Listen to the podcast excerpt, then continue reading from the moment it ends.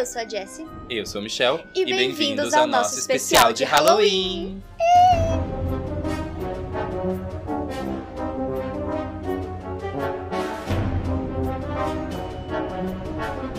Conhecido mundialmente, né, esse feriado que é celebrado exatamente no dia 31 de outubro, desde os primórdios do mundo, universo que a gente criou. Mentira. Mas a gente vai estar dizendo desde quando ele é celebrado. Comemorado, né, em diversos países, principalmente nos Estados Unidos e na onde é mais forte, né, divulgado. Mas em outros países no mundo também, inclusive no Brasil, onde o hábito é de bater na porta das pessoas e pedir doces ou travessuras. As pessoas enfeitam as, o seu, suas casas, seus jardins. Tudo isso se você for rico. Se você for pobre, não. Porque é só em condomínios fechados de alto luxo que a gente vê isso aqui acontecendo. No caso, a gente não vê, a gente só ouve É. falar. Mas a sua origem ela é muito pouco divulgada, as pessoas não sabem exatamente como que foi que aconteceu, mas é um senso comum é, que é uma festa popular e você vai entender com a gente como que ela surgiu.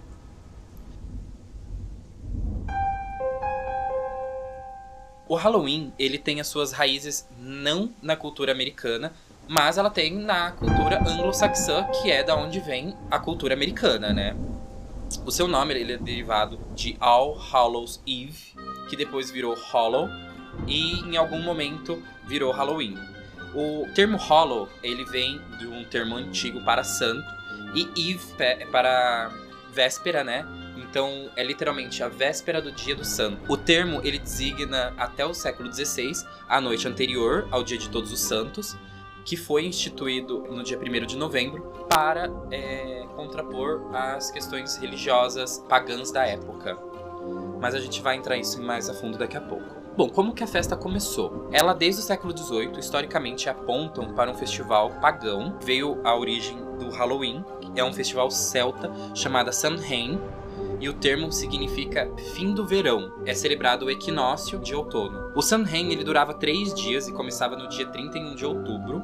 E segundo acadêmicos, a origem ela vem em homenagem ao Rei dos Mortos. Estudos recentes destacam que o Samhain ele tinha entre suas maiores marcas as fogueiras e celebrava a abundância de comida após a época de colheita. A comemoração ela tem a linguagem e o significado de festivais de outubro, mudando conforme a região. Os galeses celebravam, por exemplo, o Galangif. Há muitos pontos em comum entre o festival realizado no país de Gales e a celebração do Samhain, predominantemente irlandesa e escocesa, mas há muitas diferenças também. O problema é que com essa teoria é que se baseia em poucas evidências, porém da época do ano em que os festivais eram realizados, ou seja, uma divergência assim de, de localidades e a única evidência que era é pautada essa teoria é que elas eram festiva festividades da mesma época do ano. Então, tipo assim, Era só tudo isso. no outono. Era tudo no outono. Em meados do século VIII, o Papa Gregório III mudou a data do Dia de Todos os Santos, de 13 de maio, a data do Festival Romano dos Mortos, para 1 de novembro, que era a data de Samhain, para combater o negócio ali de frente.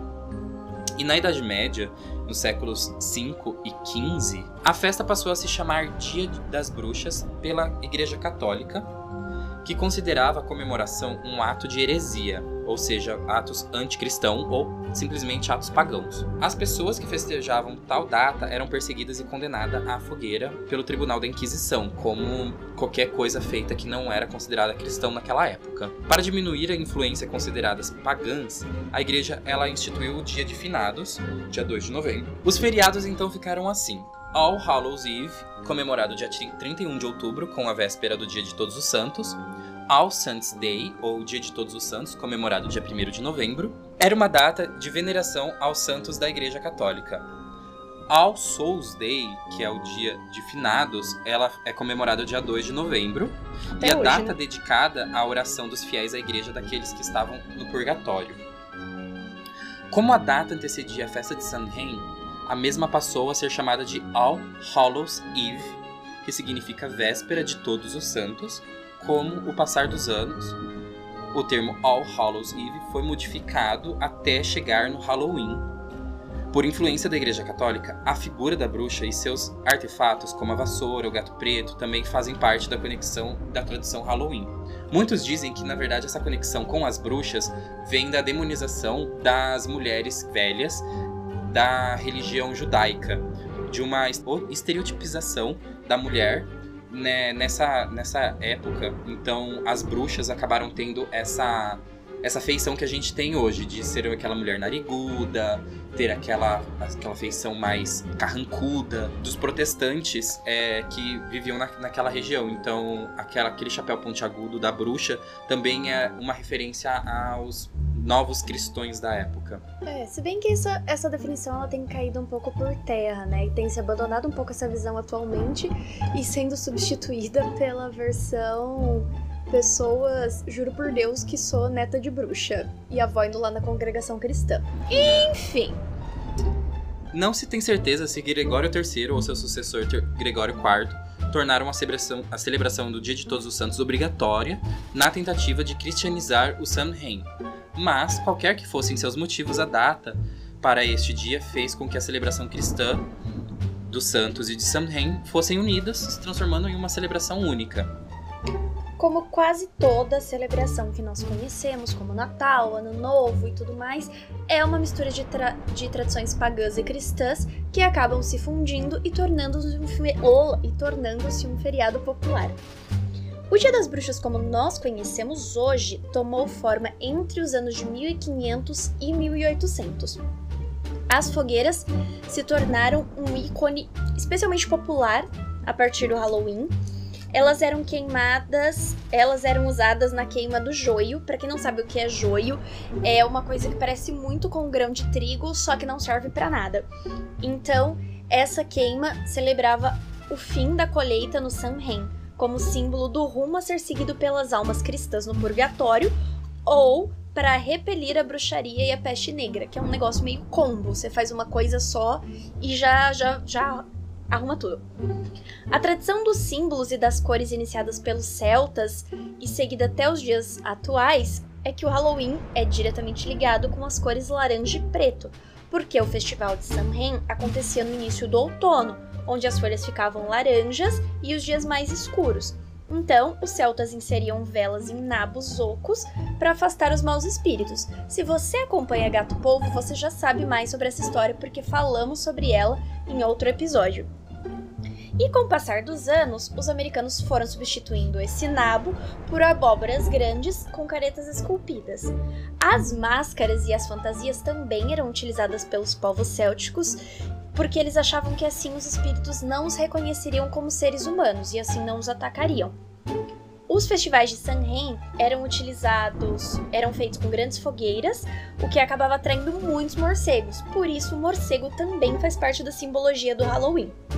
Já o esqueleto era uma das formas que eles pensavam que os mortos podiam aparecer para eles, por isso também se tornou um objeto muito comum. Outro costume que havia no Halloween naquela época era prever o futuro. Eles achavam que dava para prever a data da morte de uma pessoa ou o nome do futuro marido. Isso com aquela brincadeira de pegar a maçã dentro do. Da Tina. O que seria um costume muito útil, porque pouparia a gente de muito trabalho atualmente. Se já fosse revelado o nome da sua alma gêmea para você, você já não perdia tanto tempo com gente inútil na sua vida. Ah, mas é que depende da versão que você esteja indo, porque é prever o futuro ou de ver a própria morte, que é o de pegar a maçã dentro da tina. É, então... sei lá o que, que eu preferia, acho que eu não preferia nenhum dos dois. No poema Halloween, escrito em 1786 pelo escocês Robert Burns, ele descreve formas com as quais uma pessoa jovem poderia descobrir quem é o seu grande amor, e a partir daí instituiu-se essa tradição. Muitos desses rituais eles envolviam a agricultura, visto que vem de um festival de colheita. Então, se uma pessoa puxava uma couve ou um repolho do solo, por acreditar que o seu formato e o seu sabor forneciam pistas cruciais sobre a profissão e a personalidade do seu futuro cônjuge. É uma coisa muito específica, entendeu? O seu futuro amor, ele não vai chamar só tal, ele ainda vai ter tal profissão e vai ser de tal jeito. É específico. Isso aqui era o Tinder da, da Idade Média. Muitos, é, muitos outros costumes como o Michel já disse, incluía pescar é, com a boca as maçãs mar marcadas com as iniciais de diversos candidatos. Então você tinha que pescar a inicial do seu arroba. É igual fazer aquele teste do BuzzFeed, qual a letra inicial da sua alma gêmea, que você fica refazendo várias vezes até, até da letra que você quer. É, essa é a versão da Idade Média. E também a leitura das cascas de nós, ou olhar no espelho e pedir pro diabo para revelar a face da pessoa amada. E isso já vem, é, é o princípio daquela lenda da Blood Mary. Uhum. E que isso é onde você olha pro espelho e fala, virou Blood Mary, mas antes eram outras palavras que você dizia. E que a, a visão que você teria na frente do espelho era a do seu a do seu amado ou também dependendo da versão a sua morte. Então, tudo lá era assim. Ou, ou era, era amor ou era morrer. Ou era casal ou era morrer, entendeu? Era baseado nisso. O espelho do Michel, se você me permite dizer, o espelho do Michel refletir, refletiria ele mesmo. Como o grande amor da vida dele. Porque o Michel é o grande amor da vida dele. Nossa, eu sou muito narcisista desse jeito? Ele é muito narcisista desse jeito. Gente, mentira, ele é legal. Comer também era uma importante tradição do Halloween. Assim como em muitos outros festivais. Se você parar pra pensar, todos os nossos feriados comemorados, tanto no Brasil quanto em outros países, eles estão muito atrelados à tradição do alimento, de comer. Um dos hábitos mais característicos envolviam as crianças que iam passando de casa em casa cantando rimas ou dizendo orações para as almas dos mortos. Se você parar para pensar, isso é uma coisa muito macabra para crianças fazerem, mas na Idade Média, o que é isso perto de outras coisas. Em troca, essas crianças recebiam bolos e boa sorte, bolos de boa sorte, que representavam o espírito de uma pessoa que havia sido libertada do purgatório e que elas iam comer depois. É, por isso que nessa época, que era o bolinho de abóbora, né? Foi aí que começou a tradição dos doces. Ah, isso deve ser tão gostoso, bolinho de abóbora. As igrejas e as paróquias, elas costumavam tocar os seus sinos, às vezes por toda a noite. Então você imagina morar do lado da igreja e tentar dormir nesse dia. A prática era tão incômoda que o rei Henrique III e a rainha Elizabeth tentaram bani-la, mas eles não conseguiram. Esse ritual prosseguiu apesar das multas regularmente aplicadas a quem fizesse isso. O festival, enfim, chegou em 1845 à América, por causa do período conhecido na Irlanda como Grande Fome, onde um milhão de pessoas infelizmente foram forçadas a emigrar para os Estados Unidos, levando toda a sua cultura e tradições juntos. Não é coincidência que as primeiras referências ao Halloween apareceram aqui na América por volta dessa data, por exemplo, uma revista feminina americana publicou uma reportagem em que descrevia o feriado como inglês. A princípio, as tradições do Dia das Bruxas nos Estados Unidos uniam brincadeiras comuns no Reino Unido rural com os rituais de colheita americanos. As maçãs usadas para prever o futuro viraram cidra e, juntamente com elas, as rosquinhas ou donuts. O milho também era uma, um alimento muito presente porque fazia parte da cultura americana e acabou entrando com tudo nessa questão da simbologia do Halloween. Tanto é que no início do século XX, os espantalhos, típicas figuras na colheita do milho, eram muito usados em decorações do Dia das Bruxas e ainda hoje são símbolos de, de terror característicos dessa data. Na América, a abóbora passou a ser sinônima de Halloween, porque era comum no Reino Unido o legume a ser esculpido ser um nabo, mas esse ingrediente era escasso nos Estados Unidos, então eles passaram a utilizar a abóbora que eles tinham em abundância. E aqui nós temos a lenda do ferreiro Jack, já contada em detalhes pelo Michel no episódio do Cavaleiro Sem Cabeça, então se você não ouviu assim você sair daqui, corre lá que conseguiu ser mais esperto que o diabo e vagava como um morto-vivo. Então, o Jack deu origem às luminárias feitas com abóboras, que se tornaram a marca e símbolo do Halloween americano. Nos Estados Unidos também se popularizou a cultura do doces ou travessuras, porque veio da Irlanda. Mas, segundo a lenda, um homem conduziu uma procissão para arrecadar oferendas de agricultores informando-lhes que o propósito era que as suas colheitas não fossem amaldiçoadas por demônios. Na verdade, isso era nada mais nada menos do que uma grande chantagem para conseguir alimentos, dando origem então ao doces ou travessuras no Halloween. Há indícios disso também nas brincadeiras medievais, que usavam repolhos, mas pregar peças se tornou um hábito nessa época do ano entre os americanos só a partir dos anos 20. Brincadeiras essas que muitas vezes podiam acabar ficando violentas, como aconteceu lá na Grande Depressão, e se popularizaram cada vez mais após a Segunda Guerra Mundial, quando o racionamento de alimentos acabou e os doces finalmente poderiam voltar a ser comprados facilmente. Mas, talvez a tradição mais popular do Halloween, que é usar fantasias e pregar sustos, não tem nenhuma relação com doces, porque o costume desses disfarces muito possivelmente veio, na verdade, da França, porque nessa época a Europa foi flagelada pela peste negra e a peste bubônica dizimou perto de metade da população desse continente, criando entre os católicos um grande temor e preocupação com a morte. Preocupação essa que também foi muito é, mostrada depois da transmissão pelo rádio de Guerra dos Mundos. Se você não sabe do que eu estou falando, assista os Simpsons, eles fizeram um episódio de Halloween sobre isso. Do H.G. Wells, que gerou uma grande confusão quando foi ao ar. Explicando para quem não sabe, essa foi uma transmissão em que o, o locutor, o Orson Welles, ele fingiu que o mundo estava acabando através de uma transmissão de rádio e deixou todo mundo em pânico. Na verdade, é que aconteceu uma grande confusão na época. A transmissão, ela começou, é, ele explicou que ele iria ler esse romance e tudo mais, mas é, as pessoas começaram a ouvir já de uma parte meio que a partir de onde que já estava acontecendo o evento. E pareceu muito como se fosse uma narração de um ataque real da época. E todo mundo ficou simplesmente assim surtado, porque pegou a narração pela metade e não entendeu o que estava acontecendo, porque muita gente estava escutando, então muita gente acabava pegando no ar. E falando um pro outro também, pro vizinho ligar o rádio, porque estavam passando uma transmissão sobre o fim do mundo. E no final, o Orson, ele deixou de lado o personagem dele para dizer para os seus ouvintes que tudo não passava de uma pegadinha de Halloween e comparou seu papel ali como o ato de se vestir com um lençol para imitar um fantasma e assustar as pessoas. A partir de então, o costume das fantasias foi cada vez mais difundido nos Estados Unidos.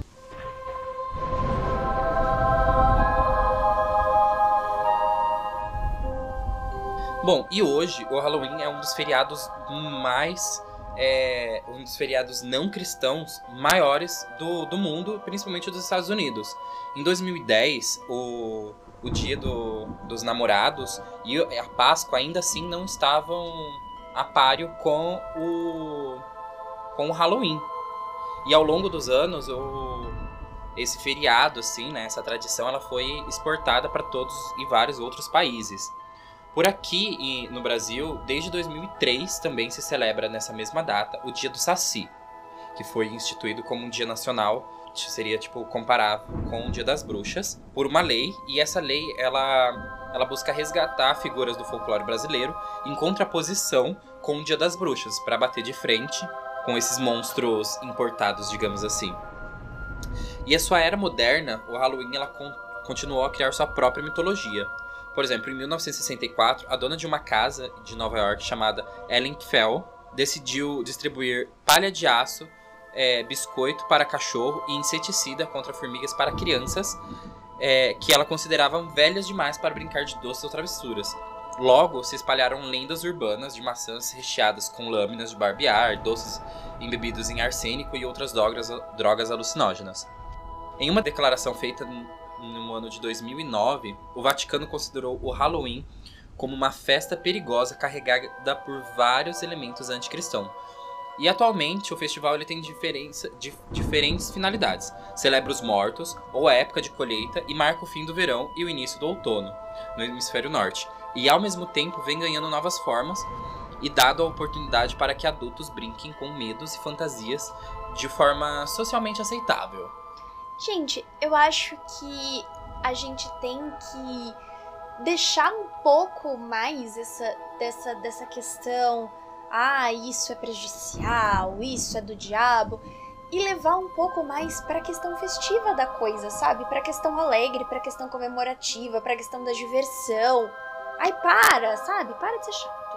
Eu queria muito que o Halloween fosse um feriado que tivesse pegado pra valer aqui no Brasil, porque é um dos meus feriados preferidos. E também acho que o dia do Saci deveria ser muito mais valorizado, porque o nosso folclore é muito esquecido e é muito rico. Muito rico. Muito rico. Tem muitas lendas dentro do nosso próprio folclore que a gente não conhece como brasileiro. Então eu acho que deveria ter sim todo um trabalho em cima disso muito maior. É aqui, como tradição mesmo. Tudo bem, não quer importar o Halloween? Não importa. Vamos celebrar o nosso. Vamos celebrar o nosso folclore brasileiro tal como a gente celebra o carnaval. Por que não? Exatamente. Agora, se a gente for ver é, na questão de filmes, não existem muitos filmes de terror que ele, ele venha a dizer sobre essa história do Halloween.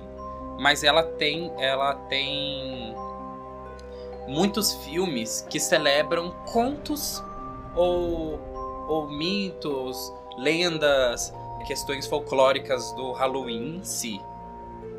Aqui no Brasil, por exemplo, nós tivemos uma obra-prima né, da dramaturgia chamada Lendas Urbanas, narrada na voz do Gugu, que foi um grande, uma grande contribuição de contos, de lendas e coisas que nos assustavam. E Clube do Terror também foi. O Clube do Terror é americano. Não, mas ele chegou aqui e fez mais sucesso aqui do que fez nos Estados Unidos. É quase uma propriedade nossa, tipo, todo mundo odeia o Cristo. E então, se você é fã de contos macabros, não se preocupa porque o que não falta é, são filmes com contos e histórias de terror narrando diversos, diversas situações.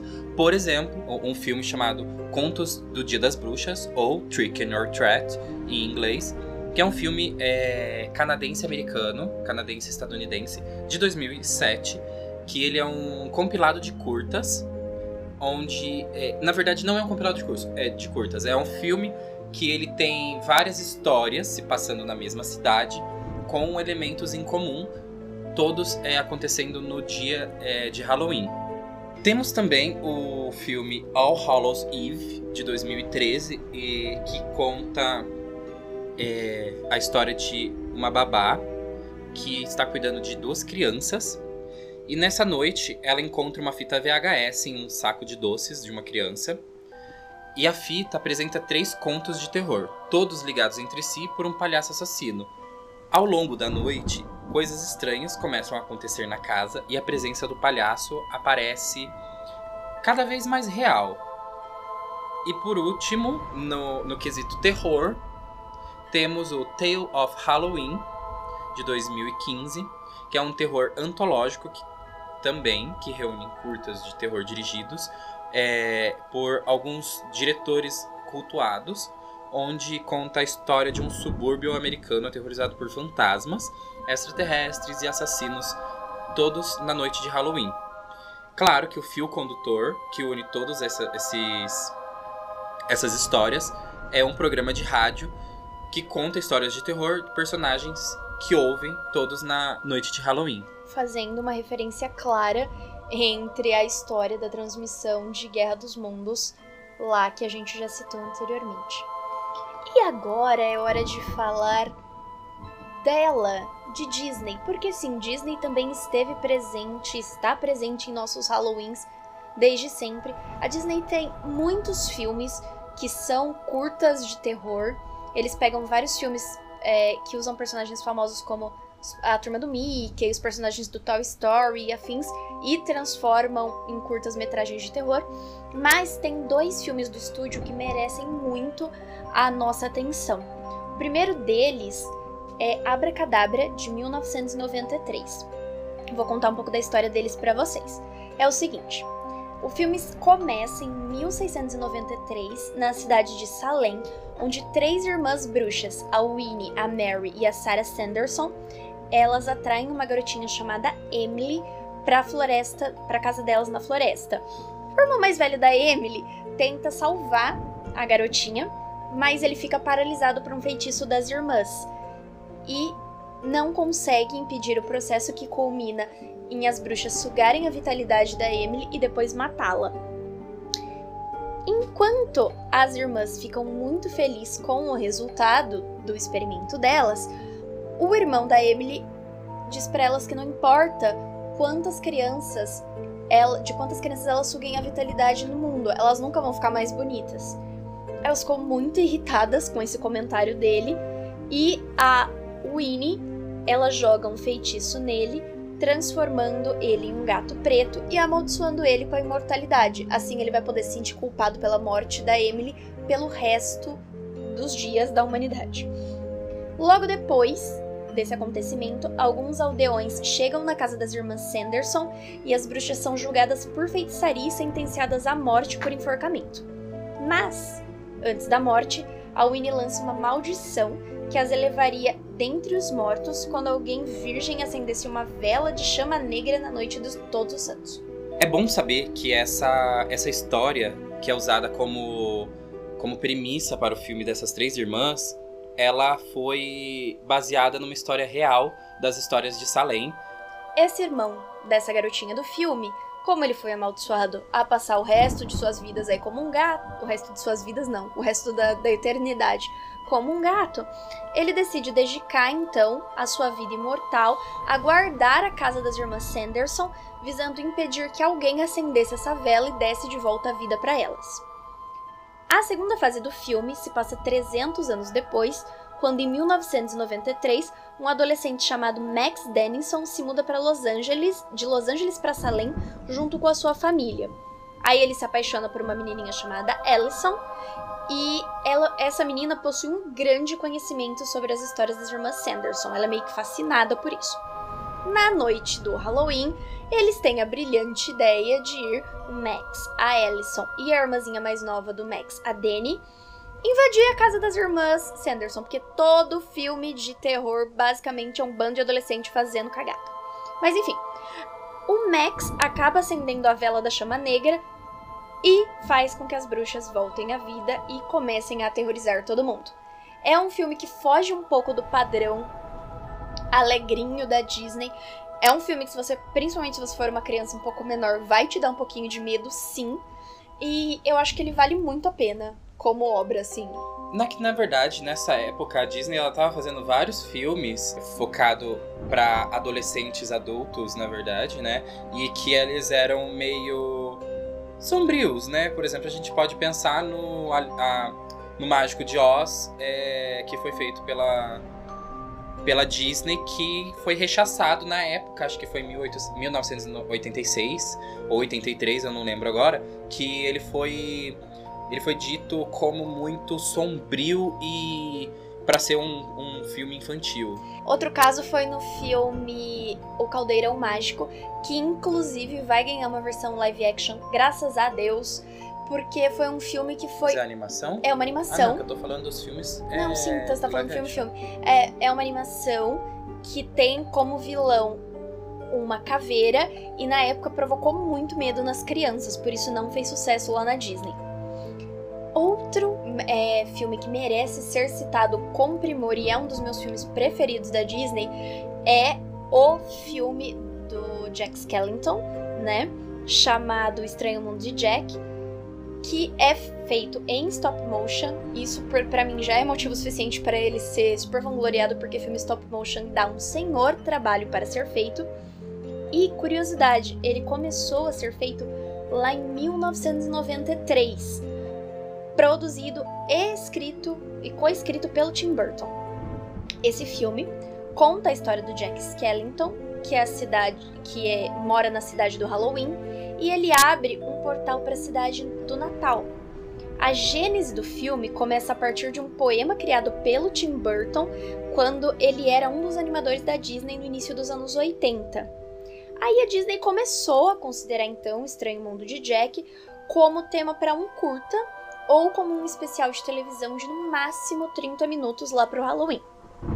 Ao longo dos anos, algumas ideias do Burton regressaram para o projeto e em 1990 o Burton e a Disney fizeram um acordo para o desenvolvimento.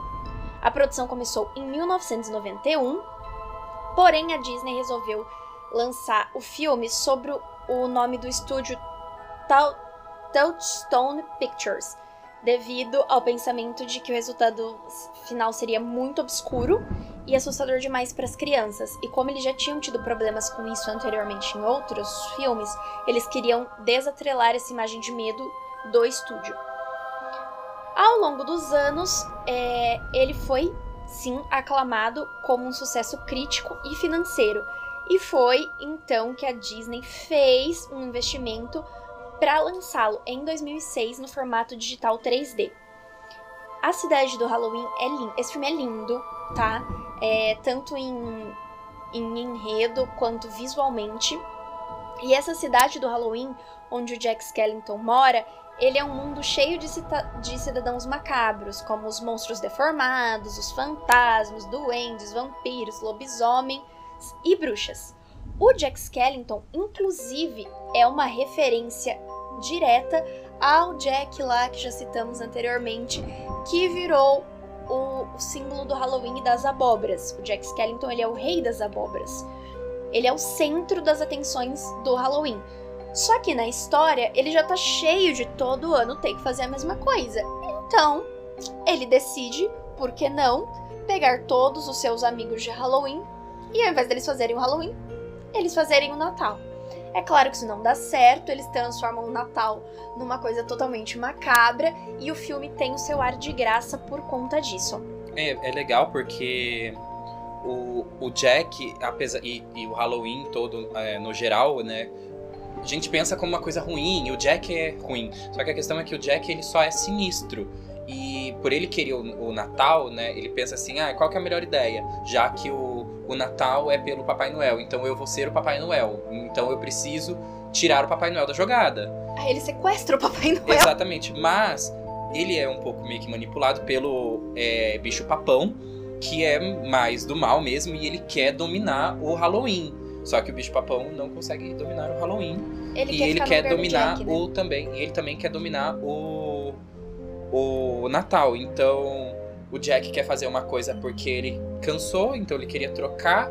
E isso acaba meio que saindo dos eixos, né? Porque Eu digamos acho- que a ordem natural é essa e ele não, quer, ele não pode mudar. Eu acho que o cômico desse filme se deve ao fato de que, para todos os moradores da cidade do Halloween, o que é bonito, o que é legal, é extremamente assustador. Então, eles começam a fazer decorações de Natal totalmente macabras e eles acham lindo, eles acham que eles estão arrasando, que vai ser o melhor de todos os natais da vida. Como todos os filmes do Tim Burton, ele tem a sua marca ali bem registrada.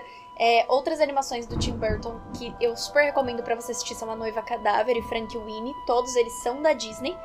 E tem essa marca mais macabra que o Tim Burton traz pras animações. Bem como do estúdio Laika, baseado na obra do Neil Gaiman, Coraline e o Mundo Secreto. Também tem toda essa questão macabra na animação. Sim. Assim, a gente pode também citar outros filmes, é, agora mais de forma rápida, que tomam o Halloween como tema, por exemplo, o Halloween Town, que é um, uma, é um live action, né? Ele é mais focado na questão infantil e é bem legal, vale a pena. São, te- tem dois filmes, né? É, que aborda essa, essa coisa como se o Halloween fosse uma, uma entidade também, como se ele fosse uma, um mundo paralelo, onde lá é possível ter os poderes, né? Tem as bruxas e tudo mais. E é bem legal. Tem também. The XX, que é um filme de quatro curtas muito macabros. E esse é muito legal porque ele é totalmente dirigido, produzido é, por mulheres. E inclusive tem protagonistas mulheres. É, história centrada no Está- feminino. Exatamente. São histórias macabras, não por conter sobrenatural, mas sim por conter coisas reais. Vale muito a pena. É, ele não é exatamente do Halloween, mas por ser macabro, acho que vale a pena mencionar. E outro que é baseado em, em curtas também, é, pode ser encontrado tanto XX como esse que eu vou falar agora, que é o Holidays, na Netflix. O Holidays, ele é centrado nos, nos feriados americanos, né? Por exemplo, tem o dia de São Patrício, dia dos namorados, Halloween e mais alguns outros que eu não lembro. E todos esses curtas, eles são macabros por é, desvirtuar essa questão do, do dia do, do dia do feriado de uma forma mais macabra. Por exemplo, o dia dos namorados, ele é marcado por um tema de perseguição amorosa, por exemplo, e algumas coisas mais macabras. O do Halloween é Halloween, então não preciso dizer mais sobre isso. E o dia de São Patrício é interessante pela subversão do tema, que ele vem da cultura irlandesa e ela tá muito ligada com essa questão do verde, dos leprechauns, né? Dos duendes e essa questão do, da bebida. Então tem todos esses elementos misturados no, na ideia do, curta, então vale muito a pena a menção. A verdade é que tem muitos filmes para você maratonar aí no Halloween. É, tendo como temático Halloween ou não, filme de terror é o que não falta para você assistir. Tem filme bom, tem filme muito ruim, Carnivore. Mas a verdade é que você pode se fartar deste gênero. Mas, se você quer ver o verdadeiro horror em pessoa, eu sugiro que você ligue na TV Senado, porque lá se constitui o verdadeiro horror do mundo. E esse terror, ele invade a tua casa e manipula a tua vida. E a tua mente, a tua alma, e o teu dia a dia e o teu salário. Bom, mas é isso. Vamos ficando por aqui. Esperamos que vocês tenham gostado desse nosso especial de Halloween. Se você gostou, deixe o seu like e o seu. Espera. Se você gostou, nos siga no Instagram, gatopolvo. Siga a mim e o Michel nas redes sociais. Espalhe Tem... a palavra do gato polvo. Amém, gatitos. Espalhem a palavra do gato polvo para o mundo.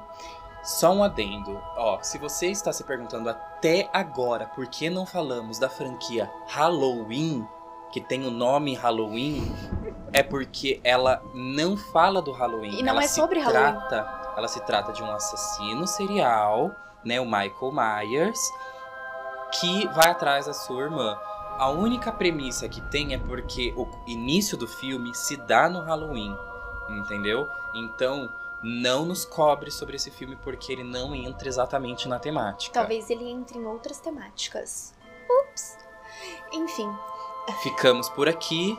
Siga o Gato Povo, compartilhe, espalhe a palavra do Gato Povo e seja um gatito. Seja um gatito você também. Um beijo para todo mundo e até o próximo episódio. Tchau.